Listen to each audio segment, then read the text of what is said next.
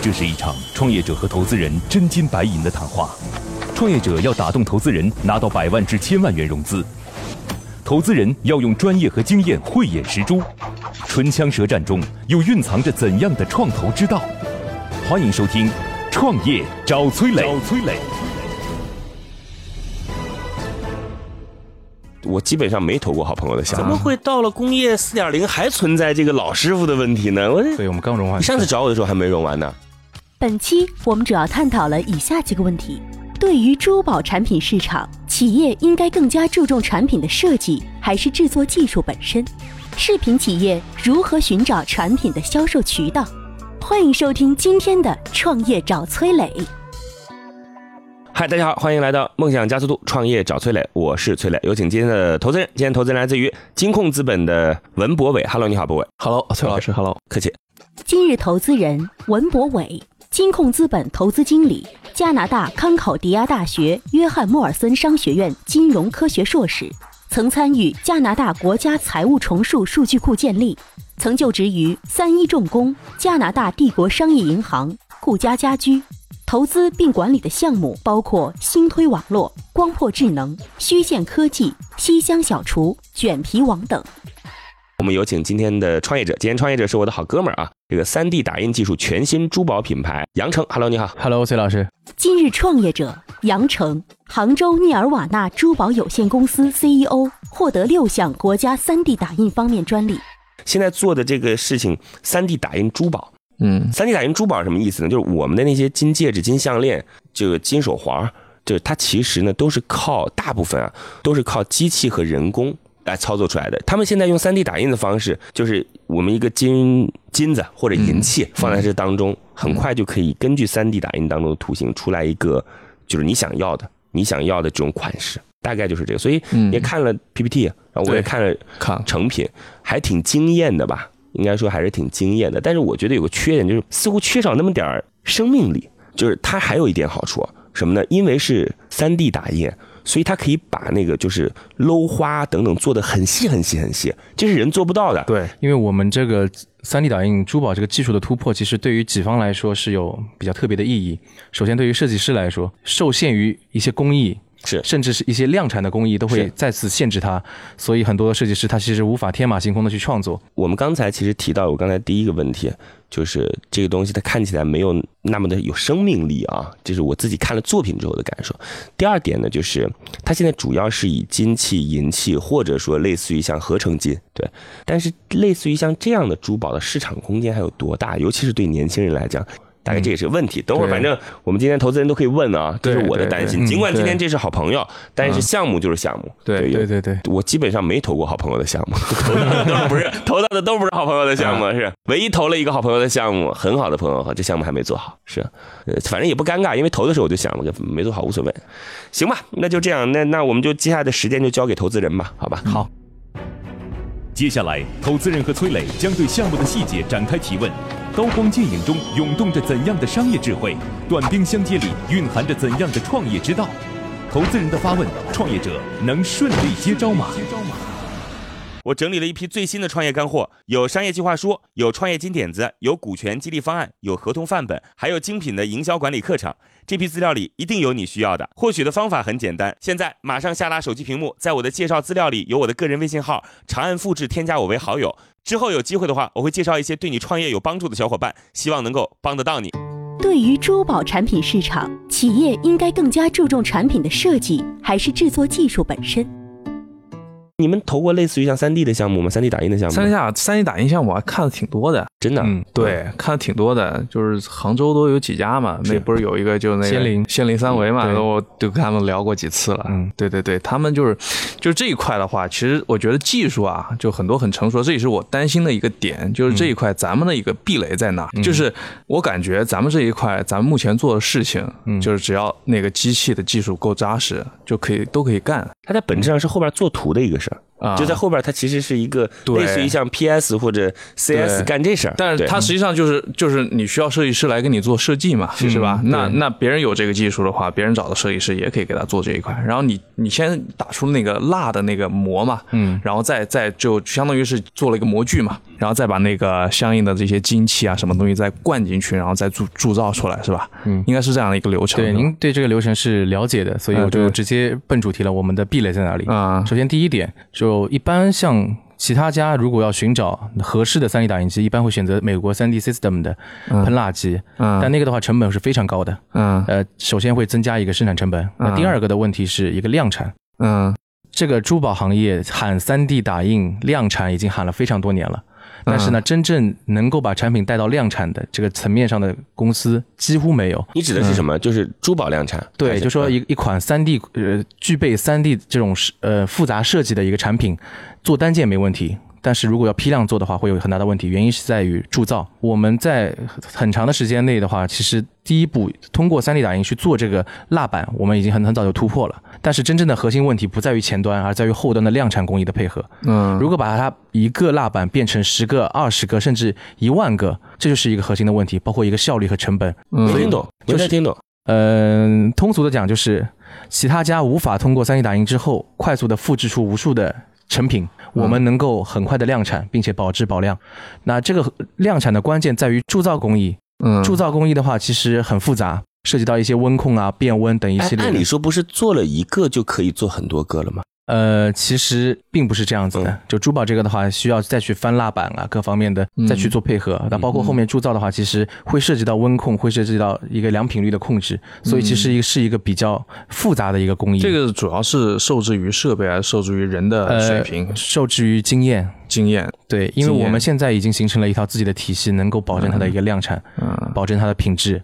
所以这个其实是我们实打实走了两年左右的一个铸造之路。嗯，怎么会到了工业四点零还存在这个老师傅的问题呢？我这这个应该不是老师对傅也的，是 啊，你说那个特效其实也是这么回事儿，同样一个 PS 给你，嗯对吧？那好的活儿干出来就是《阿凡达》，对吧？嗯，对，干不出来的就是国产特效 片儿，嗯 就五毛特效？对对对 对。所以我们在工艺上的话，其实核心在于后面的量产，这个工艺的匹配各方面的一个东西。嗯，所以我们对自己的壁垒还是比较自信的，原因是因为很多业内巨头曾经做过尝试。都是放弃了，呃，可能是因为第一个觉得他们觉得可能，呃，时间成本对他们来说，现在的产品来说意义不大，嗯他们就没有关注这个领域了。第二个，他们觉得其实是遥遥无期的这种测试和等待，他们没有耐心再去做这个事情。嗯对，这个我不太理解，反正你回头问问呗，嗯你问问几个同行，同行说，哎，这个我们也能，对那你说你做一个给我看看呗，对吧？嗯对当然，因为对同行之间经常也会是就是拍脑袋就说嘛，啊，这我也行，对这这没什么门槛的，你说你做一个我试试看，嗯，是对，我觉得啊，就是就很多金器啊，包括这种就是珠宝类的东西，很多手工雕出来的这种东西，就是一个价值的体现点。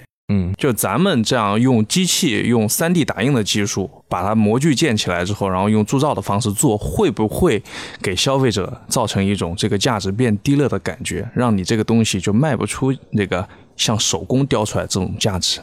这个，呃，首先我觉得这个问题问的非常核心啊，也是我们一直思考的问题。嗯手工匠人去做一个精细的话，是很古远的事情，也很古老的事情了。而且产量啊各方面是有问题的。珠宝行业早在二三十年前已经进入大批量生产的嗯的一个一个时代了。第二个，我觉得珠宝的核心不在于这个匠人去雕，的确匠人会给它赋能，会让它变得增值。但是我觉得更核心的是在设计师在它的形态上，在它的这个。本身在设计之初的寓意和形态上才是最核心的一个设计，嗯所以我们觉得应该让设计师强化的是那个设计师真正珠宝设计师、手绘设计师的一个价值。那匠人的价值只是其中的一部分，但最核心的形态还是通过手绘设计师体现的。嗯所以我觉得消费者，呃，的确会认可，就是说匠人做的一些东西的确能增值，但是我觉得是手绘设计师的价值也会被我们这样的一个技术放大。嗯嗯我我其实挺同意刚才就是投资人说的，嗯因为这个东西它关键它不是个刚需，嗯，就是如果是刚需类的东西，那 OK 没问题啊嗯，，对你量大就对，量 OK 大就 OK，成本低就可以对是吧？？对对，这东西本身就是个艺术类的东西，对而且呢，大家买这东西很多时候它也是有保值的意义嘛，对是吧？很讲究。对，很讲究，所以这事儿我就担嗯心说，它跟那个消费需求本质上是有区别的，就跟手表一样嘛。你看，你自己带的什么呀？对。劳力士对吧？啊， 对，你带了个劳力士，你看这就是退出之后对吧？你看这没退出，手上啥也没带，对嗯啊我们都不带东西对，。你看，作为一个创业者，今天带了个劳力士啊。 嗯，然后那个，你说电子表那时候日本做的很好，对但是后来不还是就是机械表成为了主流嘛？所以我会有这样的担心，这种怎么看啊？嗯呃，您觉得呃，您说的这个问题非常的关键，所以我们在其实，在品牌呃，包括我们自己的这个商业模式上，我们经过一个深度的思考。如果单纯做精气，我们完全没有竞争力，根本不是一些老凤祥啊、呃周大福啊等一系列老牌以金起家的品牌的对手。然后呢，我们会引入新的金属，那比如说像一些合金、银，甚至一些金和银的混合物，我们通过一些材材质的变化，把它成本降低，把它变成一个饰品。我嗯们公司的名字就叫杭州涅尔瓦纳珠宝饰品有限公司。我们并不是单纯的靠珠宝去做，因为我觉得这珠宝这个市场其实我们并没有能力去做。作为一个初创企业，呃嗯，那第二个的话，我觉得市场需求在饰品这个的这个需求层面的话，我个人觉得还是比较旺盛的，因为如果是在价位比较低的一些银货。可能在三百以下的，可能甚至价格更低的一些产品的话，其实消费需求还是非常旺盛的。嗯所以我们是希望往这个方向走。第二个就是我们本身现在目前的自己个人，就是我们对公司的定位是一个技术品牌，我们希望是更多的跟一些设计师、跟一些其他品牌去做联名跨界，嗯通过技术服务的形态去做一个所谓的联名，这样子能够保证我们前期的创创业公司的一个生存状态比较乐观一点吧。好，了解。嗯，咱们俩先聊会儿啊，啊咱们俩聊会儿，就是这事儿反正比较清楚的摆在面前，你对对于三 D 打印行业是有所了解的，对对对这事儿从在逻辑上来讲是能成的，能成，就对是对对，东西能出来，我觉得是啊。对。如果你想找到合适的项目创业，想找到靠谱的合伙人，想找到全国各地的渠道资源，想找到投资人，想找到可以投资的好项目，那么你就应该立刻加入到乐客独角兽的创业社群。现在马上下拉手机屏幕，在我的介绍资料里有我的个人微信号，长按复制，添加我为好友。乐客独角兽创业者社群和几万名成员，满足你对创业资源的所有需求。视频企业如何寻找产品的销售渠道？那你认为这件事情，如果你来看的话，关键点在于哪儿？我觉得关键点还是在于这事儿的壁垒在哪。啊，对你认为壁垒在哪儿？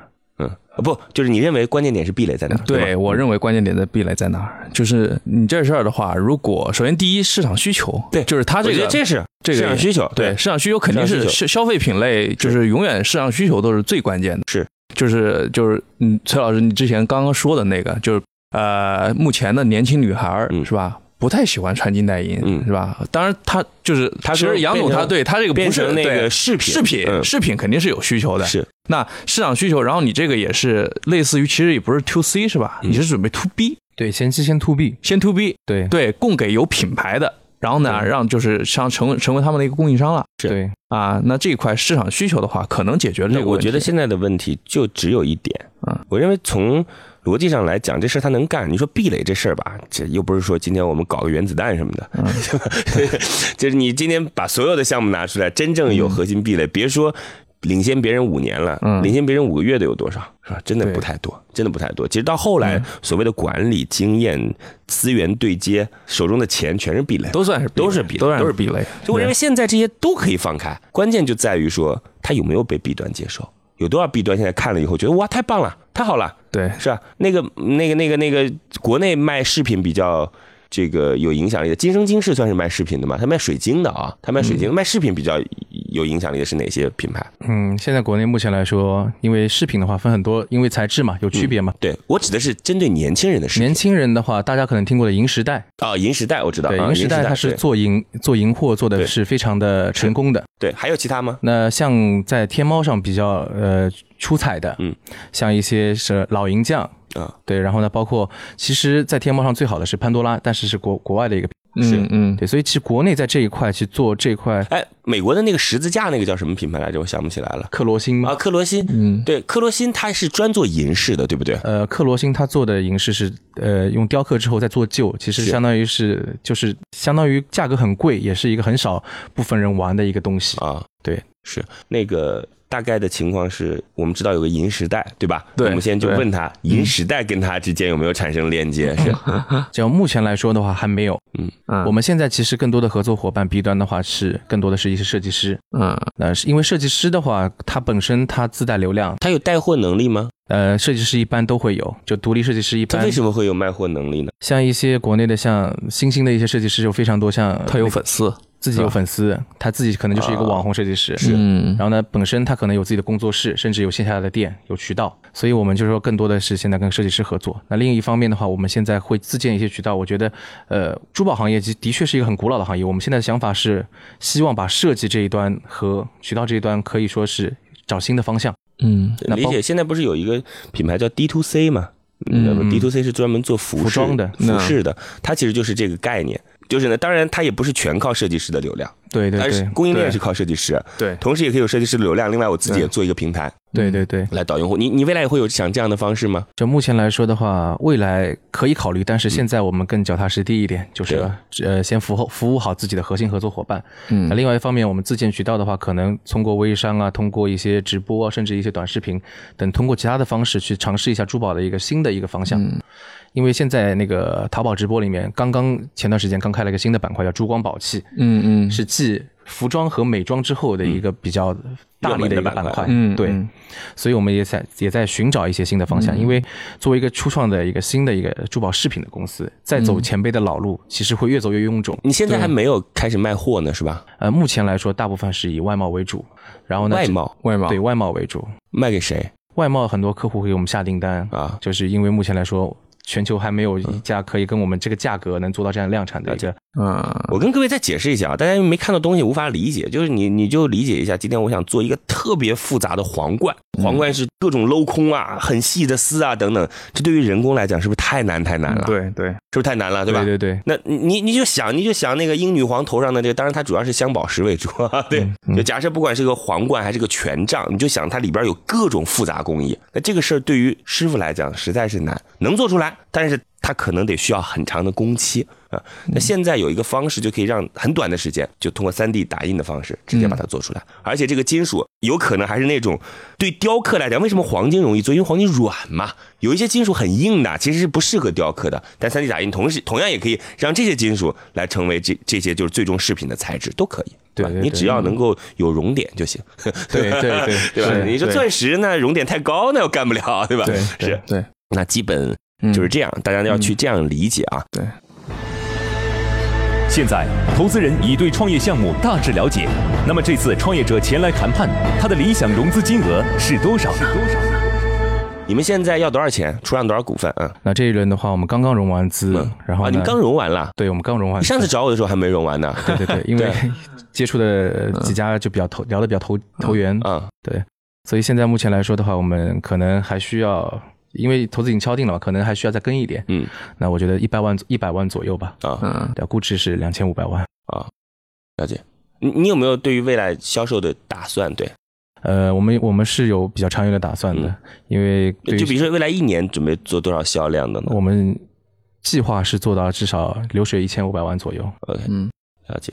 杨总，我这边还有个问题啊，你有问题？你说啊，我这边还有个问题，就是你这边啊，就是现在就是又做饰品又做珠宝，你的一个整个一个价格定位在哪儿？我觉得这个如果就是因为珠宝是一个价格很高的东西，但饰品的话价格就一下嗯很低嗯跌下来了。对嗯，那这个如果跨度很大的话，是不是对品牌有伤害。对会有点影响？对对对，或者是对在在你在寻找你的那个下游客户的时候，无论是你现在 to B 还是 to C，那哎这个我我也问一下，这轮投资人是谁？方便透露吗？还不太方便说，是吧？啊，好，了解。来来，首先呢，我觉得就是说这个您问的问问题非常好，因为我们之前也特思考了前面别整这个，赶紧说完。你要先出去，我们俩还有话说呢。 对，嗯好、啊懂了。嗯我们其实，在品牌上是这么想的，我们觉得没有量变的话，肯定是没有质变。嗯在没有量的之前是没有品牌的，所以我们其实是通过不同的款式、多 SKU 去切这样的一个。很务实。刚开始不跟你谈什么品啊牌，谁有需求我做谁的。那价格区间呢？价格区间对啊控制在多大？呃，价格区间这块的话，其实金货我们一般会控制在五千以内，啊然后呢，银货我们会控制在五百块钱以内。啊我觉得他现在就是个代工厂，啊所以你也别跟我谈什么，你小米来做也行， 苹果来做也行，对吧？我先跑起来，我起码得是个富士康，我再考虑说是不是再做个自己的品牌，是行吧？了解了 OK 您先回避一下，谢谢。听一个小时的课程，不如和一群有实战经验的人讨论十分钟。在乐客独角兽创业者社群，你会认识两万多名来自全国各地各行各业有实战经验的优秀创业者。每天，他们都在线上或者线下活动中对营销管理等实战话题展开讨论和模拟。在社群里，你除了高效学习、快速成长，更能找到各种资源、人脉、渠道、合伙人。现在马上下拉手机屏幕，在我的介绍资料里有我的个人微信号，长按复制，添加我为好友。我在社群里等你哦。现在，创业者已经离开谈判现场，只剩下投资人与崔磊，卸下所有的含蓄，他们会对创业者给出怎样的评价呢？这一般来呢，我不会让创业者离开，这段时间都没让他们离开啊。嗯我们有个环节，就是他们离开，我们俩聊方便一些啊。啊，这哥们儿呢，应该有成功创业经历，这点很重要，对对对是吧？对这对，事儿太重要了。对对，你看他的有一些想法，就一点儿都这个不浪漫。对有成功创业经历的接人地都气得很对吧很务实，因为就做什么品牌，这时候就反正我现在要干的事儿就是先赚钱，对，先让这对东西跑起来。对那在这个过程当中，再慢慢去积累品牌。对对对，那你觉得这事儿能成吗？嗯，我觉得担心在哪儿？嗯我担心还是在首先第一需求市端场到底需求端到到底底旺不旺到底盛旺不旺盛，这个是我觉得是需要调研的，是这个需要调不研是我的们。拍脑袋就出来了？对，是第二就是它在生产端的这个，但我个人认为啊，啊它现在最大的问题是，就是 B 端如果能够同意，嗯咱们就不用考虑 C 端的事儿了嘛。嗯，因为嗯 B 端如果能够同意，那 B 端总得有自己的市场判断吧。嗯对而且 B 端是对离 C 最近的人嘛，对对是吧？对嗯我觉得聊几家看看 B 端的反应。对，这个很重要，而且包括它后期主要跟 B 端谈的这个过程中的一个啊、一个情况对，嗯其实呢，我是知道他的这轮投资人是谁的啊，嗯是一个行业当中做电商的大咖。嗯，对，那我我相信那家投的原因，可能也是因为说这个类目是可以在他所在那个是个大咖啊、对大咖， 对这个大家一定都知道的电商平台。那他既然不方便说，我也就不讲了啊。嗯一定是在他那个类目当中有这个需求，我觉得是这样。对，而且他那个平台是以年轻人为主。嗯，那所以所以你们会最终会考虑参与一些吗？项目还太早期，啊，跟我们这边的一个投资的一个阶段不太符，但是我会那个持续观观察一下。 行啊，嗯这持续好像观察感觉一下我在帮我的朋友再去进行一些说服工作 一样。对，然后这文总就说：“那你怎么不投一点？我们不投这个领 域。 对一般投资机构就这几个嗯借口，嗯，项目太早期，啊，我们再看看，我们不投这个领域，嗯。”差不多就主要是这几个，差不差多差不多这几个，对，嗯呃，我我真的是不太懂，我真的是不太懂，就是会有一些担心。嗯，我不知道说类似于像这样的产品到底市场的就是需求度有多大，可能就是因为没有那个同理心的缘故吧，嗯因为我自己不是目标用户嘛，对对对对？吧？我碰到这样的目标用户也比较少。其实投资人也受那种很主观的影响的，你对，自己是喜欢什么，你就会会着力先地去对看先什会么换位思考，自己设身处地的去是想一是想是自己是会不会选择这样的东西。行啊对，那我们就请他重新回来吧 OK，好吗？好，没问题嗯我们有请创业者重新回来。乐客独角兽创业找崔磊，It's show time。好，创业者重新回来。